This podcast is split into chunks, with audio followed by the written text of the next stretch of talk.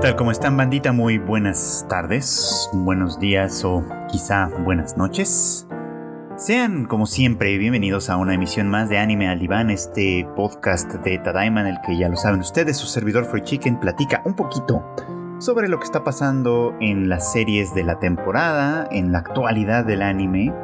Y pues en esta ocasión obviamente pues toca el turno a hablar de lo que estamos viendo en la temporada de verano y quizá con algunas pequeñas divergencias porque el tema está bueno, el tema resulta bastante, lo bastante interesante, lo bastante en boga, lo bastante actual de cierta manera. Y pues por supuesto que vale la pena retomar cómo se está tocando esta cuestión aquí. Y estoy hablando por supuesto de una de las series más interesantes de verdad, más, de, más eh, eh, llamativas para mí por lo menos de la temporada. Sé que para el público no necesariamente es así pero, pero que creo que está, está como una de las apuestas importantes, digamos, para mí esta temporada y no es otra más que The Gene of AI. Eh, esta serie producida por, bueno, realizada por la producción por el estudio Madhouse, que sí creo que está haciendo poco ruido todavía, eh, espero que vaya levantando un poquito más hacia, hacia conforme vaya avanzando la historia y la gente empiece como a darse cuenta de lo que trae entre manos. Y es que pues el tema eh, no es pues para nada menor ni mucho menos desactualizado, ¿no? Básicamente es una historia como se describe a sí misma sobre nosotros y sobre nuestro futuro cercano. Aunque por otro lado, pues aclara, ¿no? Que, cualquier parecido con la realidad es mera coincidencia, ¿no? y, bueno, pues son interesantes estas, eh, por un lado, puntualizaciones y aclaraciones quizá porque pues como decía hace un minuto, el tema de verdad está muy muy en boga, ¿no? Ahora que, se han vuelto cada vez más eh, pues, pues recurrentes escuchar nombrar a distintos eh, pues distintos sistemas de inteligencia artificial que ya sea que escriben, responden preguntas, hacen ilustraciones o qué sé yo, e incluso pues está eh, en las políticas o promesas políticas de algunos candidatos y demás, pues claro que mucha gente tiene ideas, ¿no? Sobre lo que representa la inteligencia artificial y además es algo que pues desde hace muchos, muchos, muchos, muchos años ha estado pues ahí rondando la imaginación tanto en términos de ciencia ficción quizá como en términos de ciencia legítima como tal, ¿no? Ciencia real, ¿no? Que está desde hace bastantes décadas explorando la posibilidad de replicar la inteligencia o replicar de alguna forma lo que nosotros somos o lo que pues sí, lo que, lo que de alguna manera nos distingue como especie y sistematizarlo, computarizarlo, digamos, y ponerlo de alguna manera al servicio, pues sí, de nosotros mismos, ¿no? Un, ideal bastante eh, peculiar, bastante interesante, que también obviamente pues tiene sus, sus claroscuros, ¿no? Y creo que The Gene of AI de alguna manera trata de tocar esos, esos claroscuros, ¿no? Eh, como decía, esta historia eh, sucede pues en un futuro cercano, más o menos, ¿no?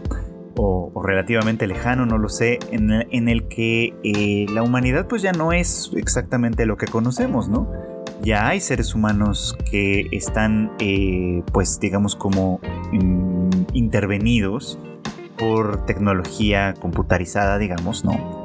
Que pueden entonces ser denominados como humanoides o de plano como robots y eso pues genera obviamente pues toda una sociedad distinta que gira en torno a, esta tecnología y a este tipo de cosas, que tiene obviamente pues distintas, distintos servicios, distintos momentos, ¿no? Y obviamente pues que con ello despierta algunos problemas, ¿no? Nuestro protagonista es el doctor Sudo, que es un eh, pues de eh, médico, digamos, ¿no? Que se ocupa de trabajar precisamente con inteligencia, con inteligencias artificiales, ¿no? Es decir, con, con humanoides, con, bueno, con robots de alguna forma también. Y obviamente pues trata estos temas como una cuestión médica, que ya desde ahí nos da una, pues nos da una pauta, ¿no? Más o menos de cómo se entiende esto, ¿no? De que eh, estos sistemas de alguna manera están ya tan integrados en nuestra, en nuestra vida cotidiana, bueno, en la vida cotidiana de su, de su tiempo, digamos, este, que pues obviamente surgen problemas que podrían considerarse de salud. Y pues a mí por lo pronto me haría pensar, supongo que más adelante se explorará un poco más sobre ello, en el concepto mismo que se tiene de salud y enfermedad, sobre todo en el caso específico de lo que sería la salud mental. Eh, enfocada desde el punto de vista imaginario de la inteligencia artificial, ¿no? Porque nosotros pues tenemos obviamente nuestro concepto un tanto vago, quizá un tanto rudimentario sobre salud mental, ¿no? Y digo esto con todo conocimiento de causa, ¿no? Sé que en Internet, por ejemplo, en la actualidad, eh, todo el mundo habla de salud mental, todo el mundo te manda al psicólogo, todo el mundo cree que necesitas terapia y, hasta te recomiendan a los suyos eh, en algunas circunstancias. Eh, pero a final de cuentas creo que muy poca gente tiene un concepto muy claro de qué es o qué podemos entender por salud mental. no voy a ahondar en eso porque no es tema, pero pero quería ponerlo porque creo que si bien hoy es un concepto todavía difícil de asir como tal, pues supongo yo que en un futuro donde, donde esto es atravesado también por el funcionamiento de ciertos sistemas computacionales que están integrados a nuestro funcionamiento eh, natural, por así decirlo, eh, pues también debe de haber un concepto muy peculiar o muy diferente de lo que se entendería por salud mental. Y no sé si será mejor, claramente, pero eso ya lo iremos viendo. El caso es que este doctor Sudo, quien tiene pues un pasado un pasado complejo considerando que su mamá está en prisión por alguna decisión que se tomó cuando él era muy pequeño y que creo que todavía está por, por aclarársenos con toda, pues ahora sigue a toda cabalidad en qué consistió toda esa, toda esa cuestión pues él de alguna manera parece que sigue explorando un poco como, como las, las, partes oscuras, digamos, de estos tratamientos, ¿no? De hecho, en el primer capítulo, pues vemos justamente un dilema que se nos plantea desde ya, desde ahí, ¿no? Cuando una persona, pues, eh, sufre un, un, humanoide, digamos, que tiene un cerebro artificial, eh, sufre de, pues, básicamente de una infección, de un virus, eh, pues, de un virus informático, que pues amenaza básicamente con destruirla, ¿no? Eh, el caso es que pues eh, el doctor eh, se da cuenta, ¿no? Que esta infección sucedió pues por no utilizar sistemas seguros, evidentemente, y eso quiere decir que pues estaban metiéndose en problemas, bueno, metiéndose digamos como en, terrenos que, ya, que ya son ilegales, digamos, incluso en ese mundo y que básicamente pues se trató sencillamente pues de, un, de, la creación de un backup, ¿no? de una copia de seguridad.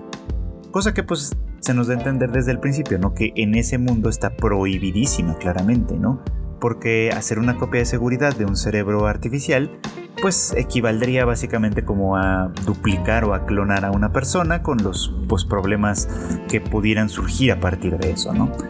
El caso es que pues atiende un caso de estos en los que pues una familia eh, pues un poco como inquieta quizá por las por, por, la posibilidad de perder a una persona querida pues obviamente recurren a este a, pues a este sistema eh, hacen una copia de seguridad y en ese proceso pues la persona sufre de esta infección que pues amenaza con su vida no el caso es que, pues sí, le ofrece a final de cuentas, eh, después de regañarles, por supuesto, por hacer algo completamente ilegal, les ofrece, pues sí, reinstalar tal cual la, la, la, eh, la, copia de seguridad, lo cual significa, pues en nuestros términos en realidad significa algo que entendemos muy bien porque es como si, lo hicieses, como si se lo hiciésemos a una computadora personal normal, ¿no? Implicaría formatearla, ¿no? Eh, eliminar básicamente toda la información que tiene eh, dentro, digamos, y reemplazarla con información nueva obtenida de esta, de esta copia de seguridad. Solo que pues a nosotros pues cuando lo hacemos a una computadora personal pues a lo mejor pensamos en no sé las fotos o alguna, alguna información muy reciente que se nos pueda perder y que si no es muy relevante pues no pasa nada, ¿no? Pero en el caso de una persona, eh, pues plantea un problema diferente, ¿no? En ese primer episodio eh, planteaba obviamente pues la cuestión de que esta persona perdería por completo pues un par de semanas de su vida, ¿no? Y ese par de semanas, este, que básicamente es el lapso entre que se realizaría la cirugía contra el lapso en el que se realizó la copia de seguridad, al final de cuentas, pues la convertiría en una persona ligeramente distinta, por así decirlo, ¿no?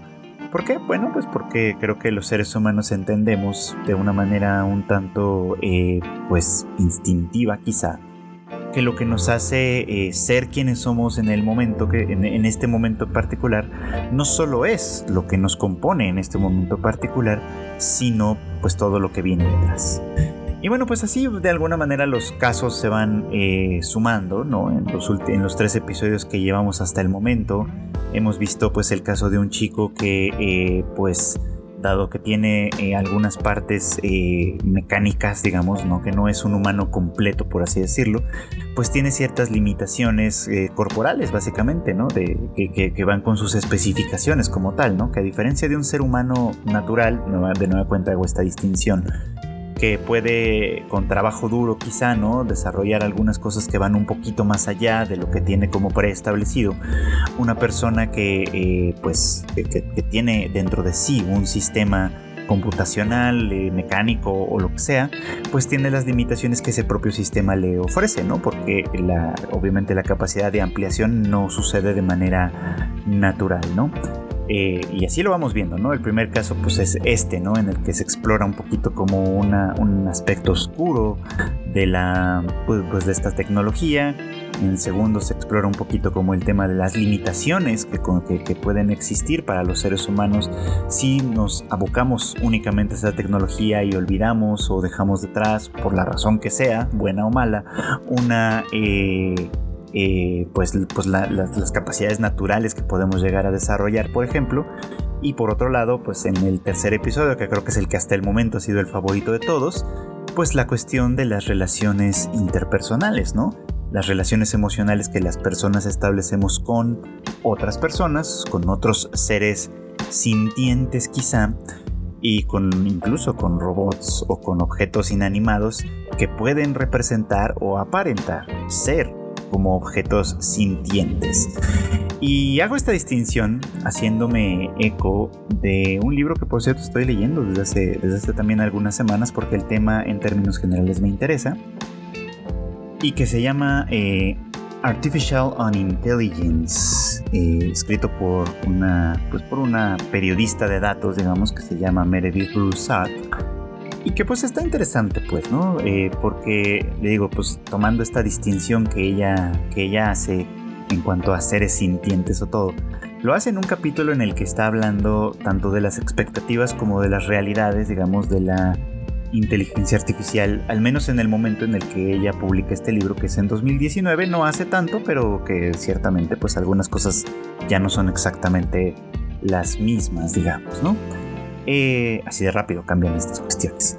Pero la distinción de todos modos me parece que es relevante e importante porque eh, pues a menudo ¿no? E, ella misma señala que la ciencia ficción y, obviamente la fantasía que, tenemos sobre la inteligencia artificial en términos generales nos hace eh, hacerla, pensarla como un equivalente de seres sintientes, es decir, de seres vivos como nosotros quizá, que tenemos acceso a cierta sensibilidad. Y esto sucede porque a final de cuentas dice, dice Meredith eh, Broussard que eh, esta tecnología que llamamos inteligencia artificial, pues a final de cuentas es una imitación de lo que nosotros, los seres vivientes, podemos hacer y podemos eh, experimentar en un momento dado. Y no es una imitación que se haga a partir de que conozcamos a total cabalidad tampoco cómo funcionan nuestros cerebros y todo nuestro sistema nervioso y nuestros organismos completamente, porque en realidad muchas de las cosas que todavía conforman nuestros organismos y demás y su funcionalidad, pues siguen siendo objeto de estudio y siguen siendo pues misteriosas en tanto eso. Pero, eh, pero eso no nos ha impedido eh, eh, convertir, digamos, como en procesos abstractos lo que nosotros suponemos que son nuestros procesos naturales de pensamiento y demás, y trasladarlos a cierta tecnología. Entonces, pues, por ejemplo, una tecnología, eh, una computadora quizá, eh, no tiene eh, acceso a conocer la realidad de la manera que nosotros la conocemos a través de nuestros sentidos, pero tiene sensores, que no son lo mismo que tener sentidos, pero son una imitación de esto, digamos, ¿no?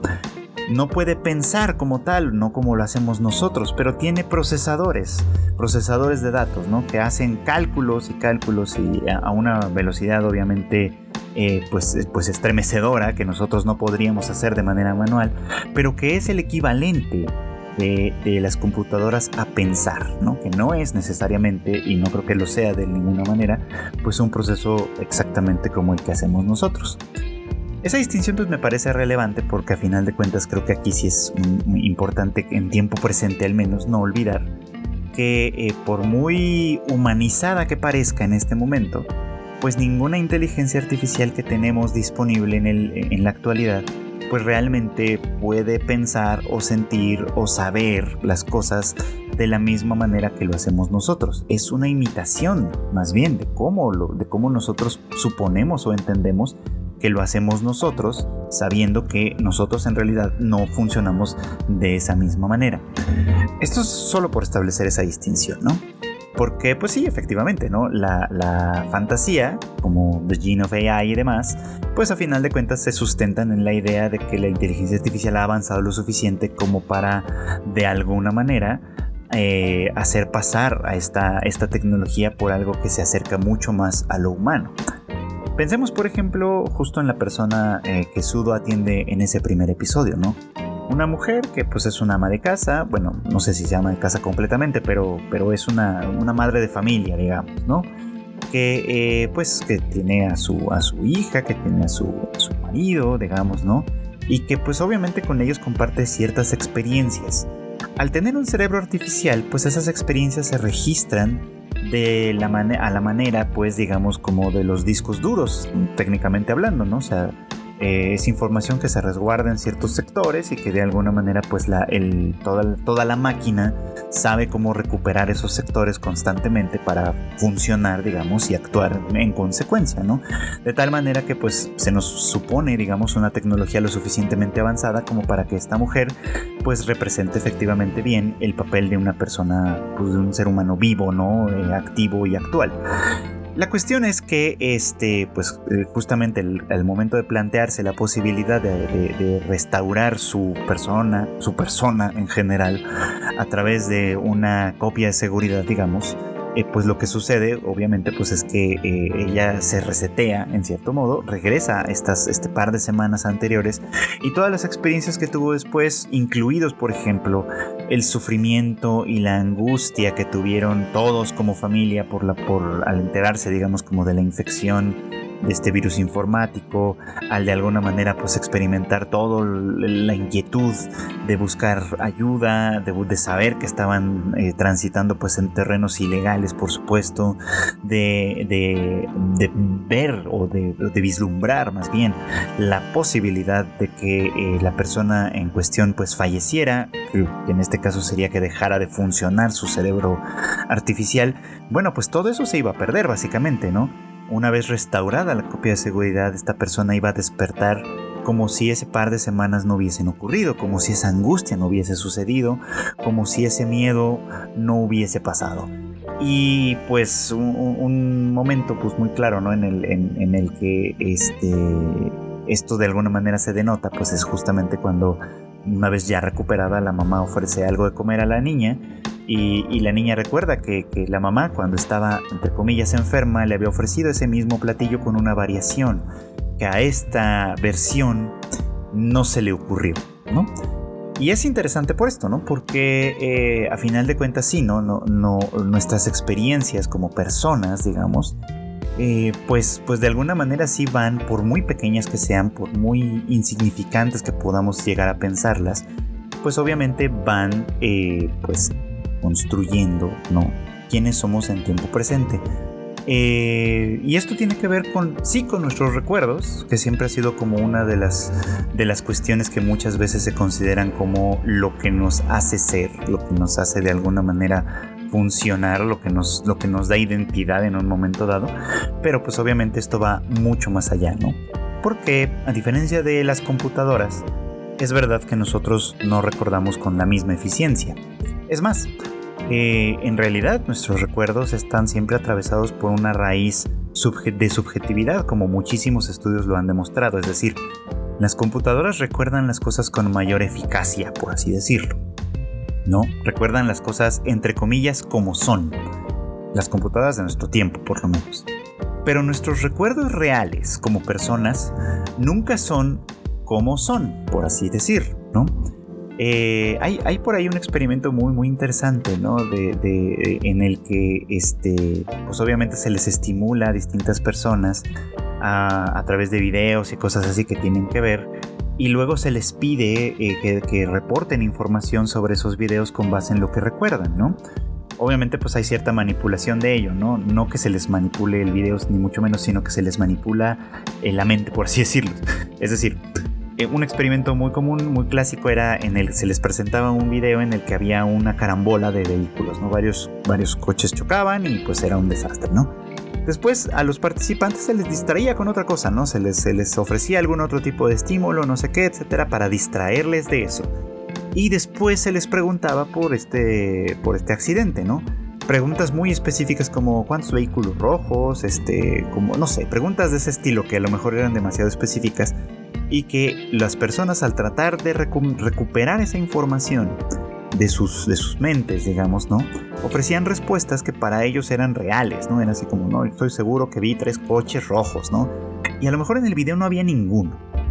Pero, eh, pero la cuestión o lo que demostraba esto de alguna manera, este, este sencillo experimento, pues era que, que los seres humanos en realidad recordamos, pero no recordamos las cosas exactamente como fueron, sino que estas cosas quedan atravesadas, por un lado, por nuestra propia experiencia en términos generales, que las modifica, porque a final de cuentas los recuerdos no son un simple registro de información, sino que más bien forman parte integral de nosotros mismos como seres sintientes, vamos a ponerlo en esos términos, y que este, pero por otro lado, no, eh, eh, pues son recuerdos que, pueden resurgir a, partir de preguntas específicas. Es decir, que también la motivación que podemos llegar a tener en un momento dado para recuperar esos recuerdos nos puede hacer modificarlos. En este caso, si preguntan por cuántos coches rojos había, aunque sabemos que no, aunque el video no tenía ni uno de los, ningún coche rojo, pues alguien puede sentir la tentación inconsciente de, corresponder a la pregunta del investigador, pues dándole un número de coches rojos que muy probablemente siente que recuerda con justicia, con verdad, pero que realmente no están ahí. Entonces, bueno, planteando un poquito como esa diferencia entre, entre lo real y lo ficticio, pues podemos ver, por ejemplo, que un cerebro artificial, sobre todo si funciona como funcionan las computadoras de nuestra actualidad, en términos de cómo recuerdan y cómo registran la información y cómo producen nuevos datos a partir de la información que tienen, pues claramente sí hay una diferencia sustancial en cómo funciona eso y cómo funcionamos nosotros, ¿no? Lo mismo para los otros episodios que hemos visto, ¿no? Creo que el, más simple ha sido el segundo, en el cual, pues obviamente se trata de una, eh, eh, pues limitación física, centrada en lo físico, dadas las especificaciones de las partes corporales que se han integrado y que pues no pueden modificarse pues a cada rato, no, no, no, es, no es como un software que simplemente se descarga, se reinstala y listo, sino que la modificación corporal física pues obviamente ya tiene implicaciones mucho más severas que algunas de las cuales por cierto vimos en aquella otra serie que tocaba un poco el tema, que fue la de Cyberpunk. Eh, esta que de alguna manera se, se eh, pues se desprendía del famosísimo videojuego de hace un par de años. Eh, y bueno, pues a final de cuentas ya con el tercer y más reciente episodio de esta serie, pues la cosa queda mucho más eh, puesta sobre la mesa cuando hablamos de nuestros vínculos, ¿no? De este niño que tiene un vínculo muy, muy cercano, digamos, con un osito de, pues con un osito de peluche que tiene cierta inteligencia artificial, que en algún momento dado se vuelve su, su apoyo emocional, su compañía, su mejor amigo desde cierto punto de vista y que manifiesta ciertos problemas, ¿no? En el momento en el que memorias, que tal vez no es lo mismo que recuerdos, de su anterior vida, dado que este osito fue comprado de segunda mano, pues estas memorias comienzan a emerger por alguna falla en el sistema, ¿no? Y que pues este niño reconoce, por ejemplo, que estas fallas de memoria pues corresponden desde su punto de vista con la vida de su, de su mejor amigo, ¿no? Entonces este quiere de alguna manera respetar a este, pues, pues, pues a esta historia, digamos, ¿no? Tratando de conciliar el hecho de que pues este amigo tuvo una vida anterior, tuvo una persona anterior a quien, por quien tuvo, entre comillas, sentimientos, ¿no? Que pues ahí entra un poquito como esta discusión, ¿no? Es de verdad sentimiento lo que ellos tienen, pueden experimentar apego eh, y si lo pueden hacer, ¿cómo lo pueden hacer, ¿no? Porque de manera paralela, ¿no? Que vimos la historia de esta mujer que tenía un, pues un novio, eh, un novio robot, ¿no? Eh, que básicamente ella contrataba el servicio, el novio robot pues funcionaba pues como eso, ¿no? Como un novio eh, que le satisfacía en, todas las, en todos los sentidos, decía ella, ¿no? Emocionales, físicos y demás, obviamente pero que eh, pues esa perfección, por así decirlo, que podía mostrar, de pronto la, hacía sentir insatisfecha. Y cuando ella se enamora de alguien más, de alguien que evidentemente la hace enfadar, que, que no es perfecto de ninguna manera, ella pues se da cuenta de que no es exactamente lo mismo tener un novio de verdad en ese punto de vista, de verdad entre comillas de nueva cuenta, con un novio artificial como lo era el de este, el de este servicio que ella tenía contratado. Y sin embargo, eso no, no impidió en su caso que ella sintiera apego por este, por este novio robot, ¿no? Que ella sintiera culpa, incluso la culpa de la infidelidad, por así decirlo, ¿no? Por haberle fallado a, a la relación perfecta que tenía con él al enamorarse de una persona diferente. Entonces, pues sí, ¿no? De manera eh, muy, muy sagaz, me parece, de una manera muy interesante, esta serie va planteando algunos de los problemas que implica esta tecnología, pero creo que esto es lo más importante de todo. No los plantea desde el punto de vista de la tecnología en sí, porque pues eso, eso puede ser muy interesante en muchos sentidos, obviamente, pero los plantea desde algo que nos debería de importar mucho más, y que es cómo nos relacionamos nosotros con esa tecnología. Porque pareciera que en nuestra aspiración por hacer que esta tecnología sea humana, sea, pues sea humana, básicamente, que, que supere, digamos, lo ser humanoide para alcanzar a llegar a ser humana, en esa aspiración olvidamos constantemente que son creaciones nuestras y que por lo tanto eh, tienen que entenderse como tal, como herramientas para nosotros, ¿no? Creo que esa es una diferencia fundamental. Por, una, por muy humanoide que parezca una inteligencia artificial, al final del día es una creación humana y al final del día no puede considerarse un ser sintiente, como a lo mejor sí pueden considerarse así los perros, los gatos, las vacas, los puercos y todos los demás, porque nosotros no les creamos, ¿no?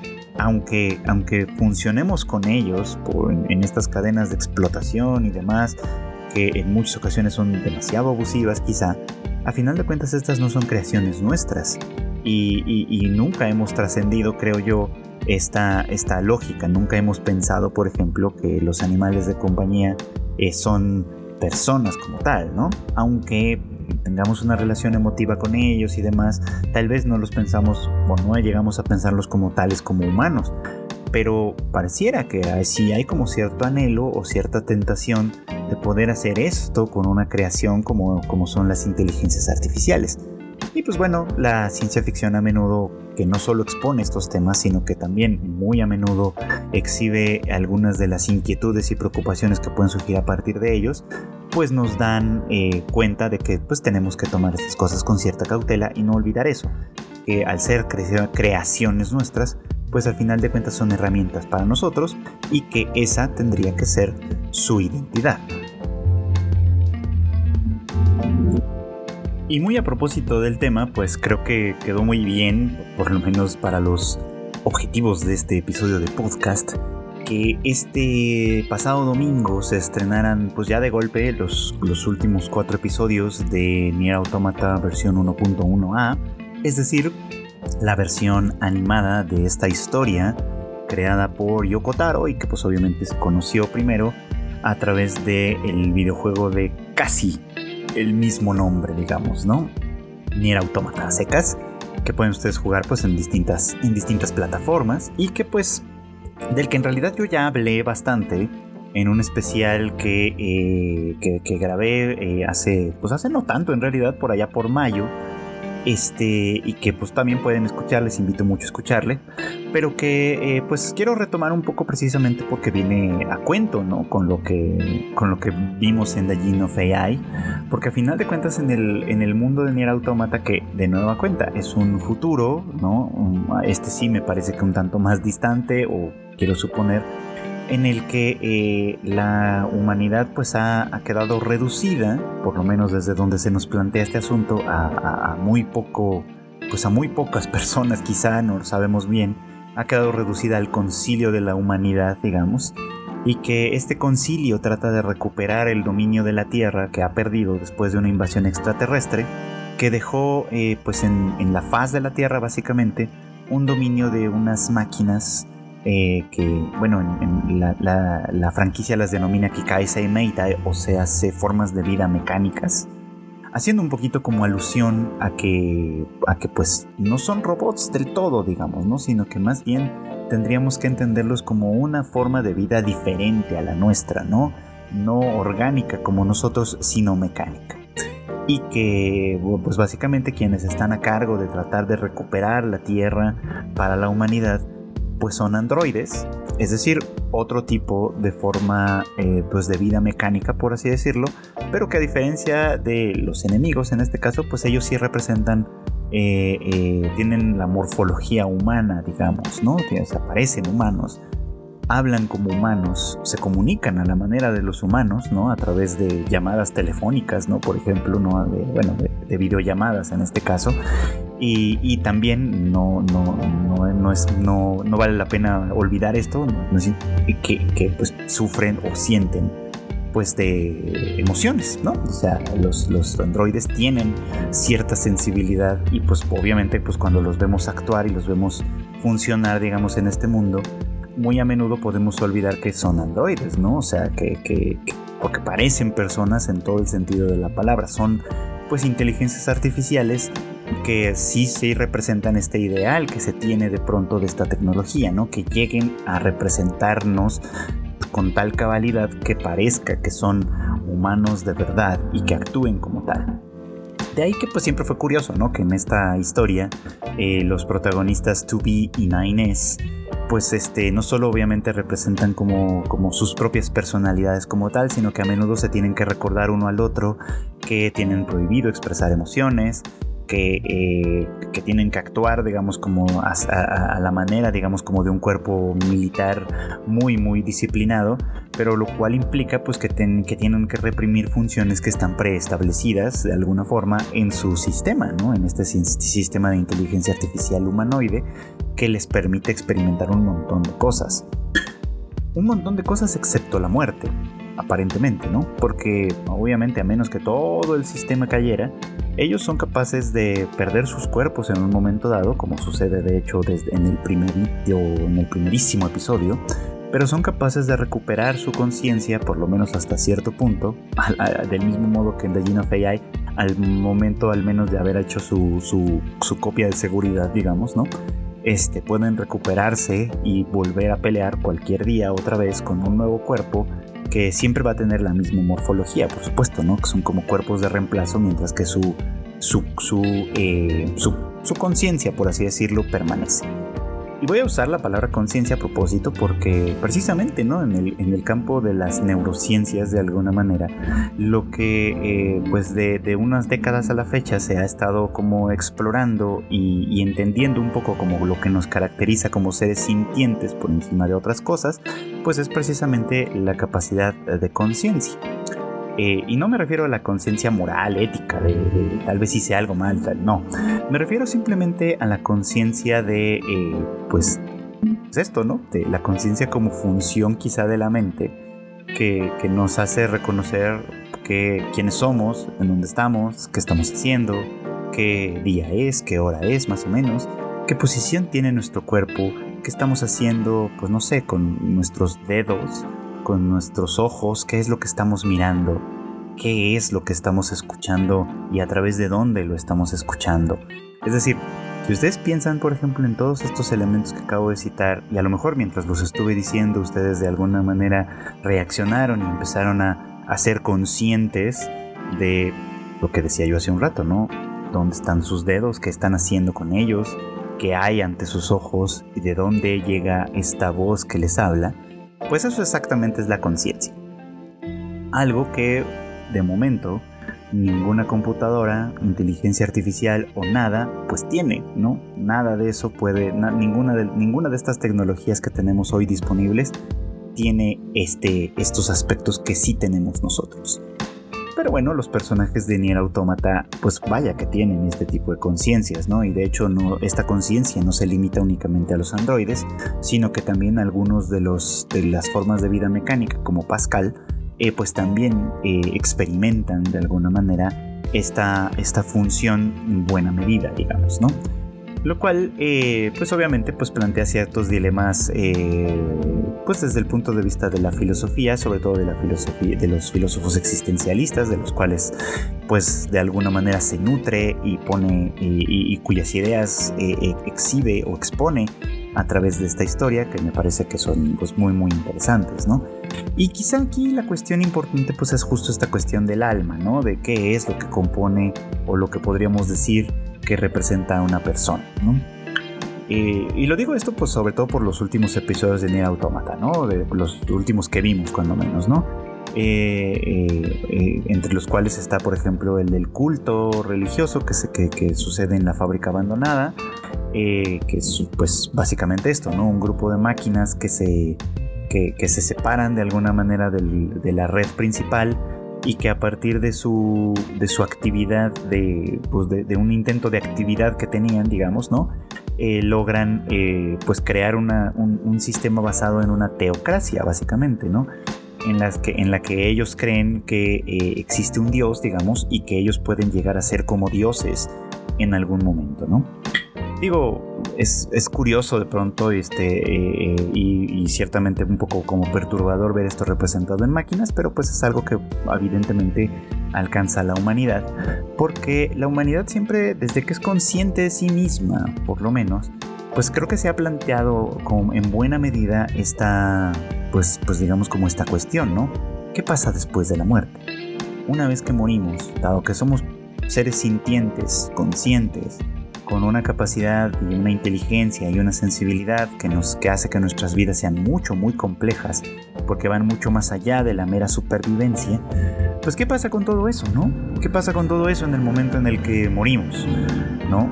Con, e, con, con, la muerte de nuestro cuerpo se pierde todo lo demás, o hay algo que quizá nos, nos lleve más lejos, que quizá de alguna manera trascienda lo corporal y pueda llegar a algo que pues de momento podemos llamar espiritual.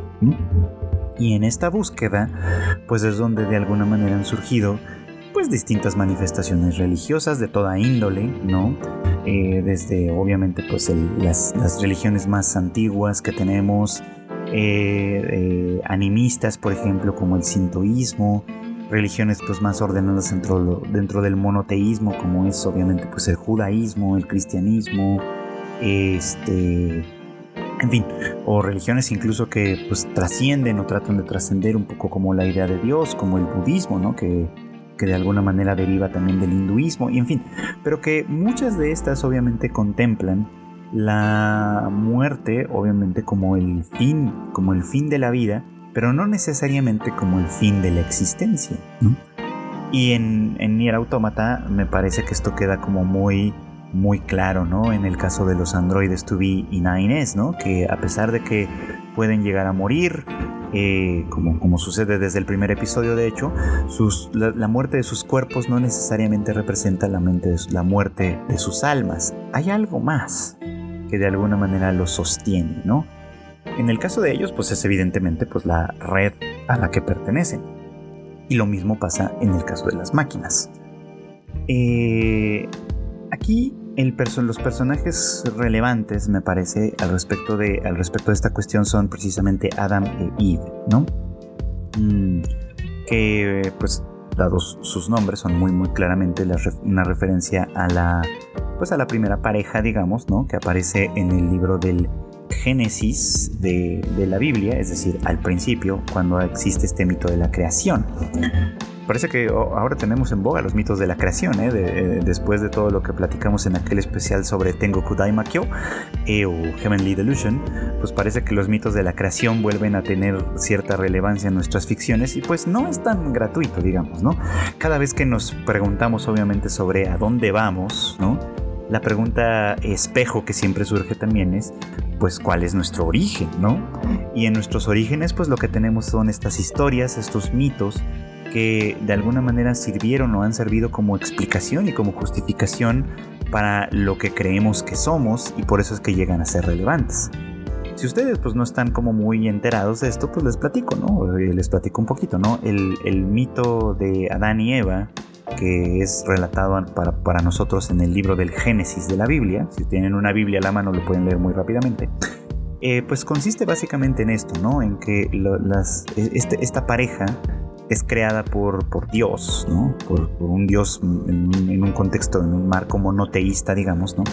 Que es quien lo crea todo, ¿no? Crea el cielo, la luna, las estrellas, la tierra, el mar, los animales, los bosques, las plantas y finalmente pues su creación hecha a su imagen y semejanza, que es una, cosa que se repite muy insistentemente en ese sentido, pues es el hombre y la mujer, ¿no? Eh, esta primera pareja que, habitan originalmente en el Edén, ¿no? Eh, y que como todas las demás eh, seres vivientes que están en ese, en ese jardín perfecto, digamos, pues están desnudos, ¿no?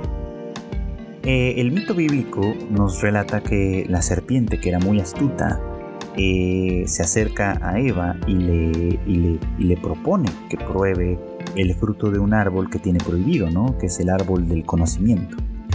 Eh, ella, le, ella es de hecho lo que le dice, ¿no? Como, como, como al, primero, al principio se le opone y le dice, bueno, pues es que podemos comer de todos los frutos que hay en el huerto, excepto de ese árbol que se nos tiene prohibido, ¿no?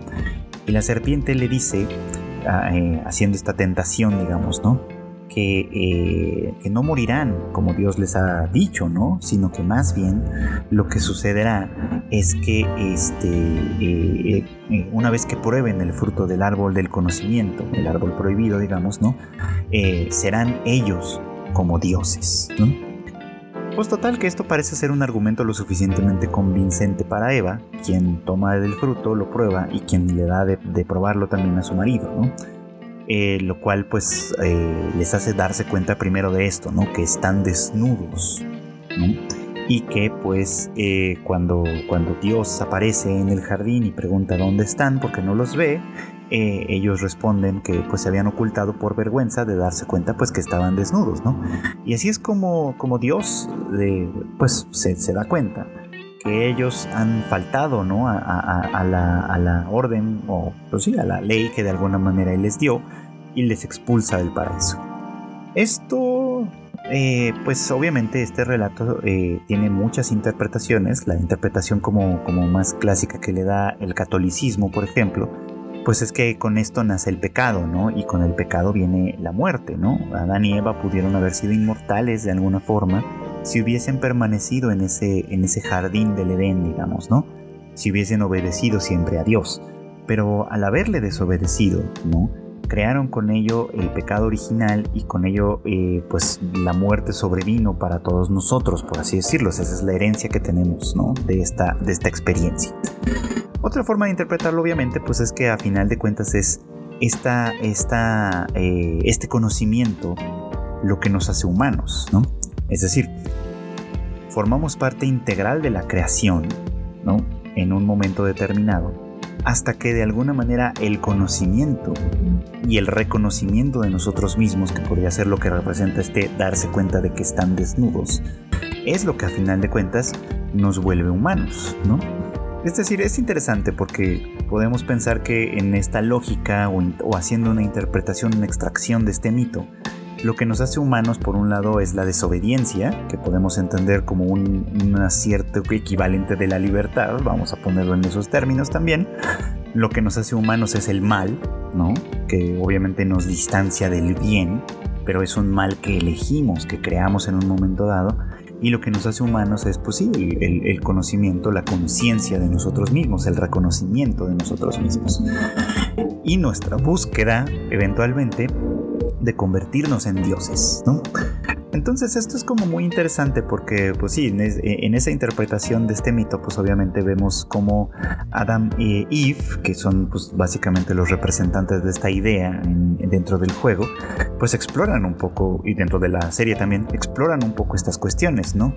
Eh, Eve tiene una relación muy, muy íntima, muy cercana con Adam, ¿no? Quiere tener quiere estar constantemente con él, jugando con él. De hecho, es muy interesante que justamente eh, Eve siempre tiene, siempre está jugando en, sus manos con una manzana que es pues obviamente pues el representativo digamos como de este fruto prohibido.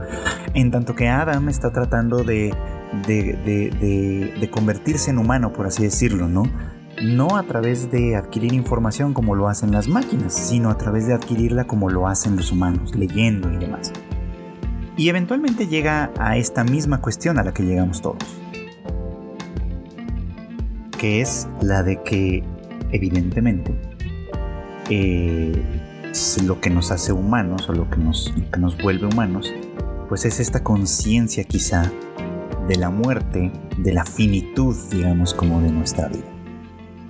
Eh, y es lo que lleva a Adam a desconectarse de la red de las máquinas, ¿no? Porque lo que de, un, en un momento dado garantiza siempre la persistencia de su, entre comillas, alma, es permanecer durante, dentro de esta red, que es lo que le sostiene, que es, que es una cosa como muy concreta que sostiene su existencia en ese punto de vista.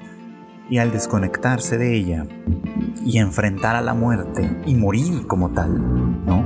Es lo que lo vuelve enteramente humano, o al menos eso es lo que él piensa básicamente, ¿no? Entonces se contraponen estas dos ideas hacia el final de Nier Automata, ¿no? Eh, por lo menos hacia el final de esta primera parte, porque ya sabemos que la historia va a continuar, pero hasta el final de esta primera parte, lo que podemos ver evidentemente es que se contraponen este par de ideas, ¿no? Lo que nos hace humanos, ¿no? Es ese contacto con la muerte, esa conciencia de la muerte y esas búsquedas que hacemos en el entorno de nuestra muerte, ¿no? decía, eh, eh, bueno, no, lo decía él exactamente, sino que más bien citando a Cicerón, si no estoy equivocado, Michel de Montaigne escribe un ensayo precisamente con esta temática, ¿no? Filosofar, decía él, es aprender a morir, ¿no? Y sí, ¿no?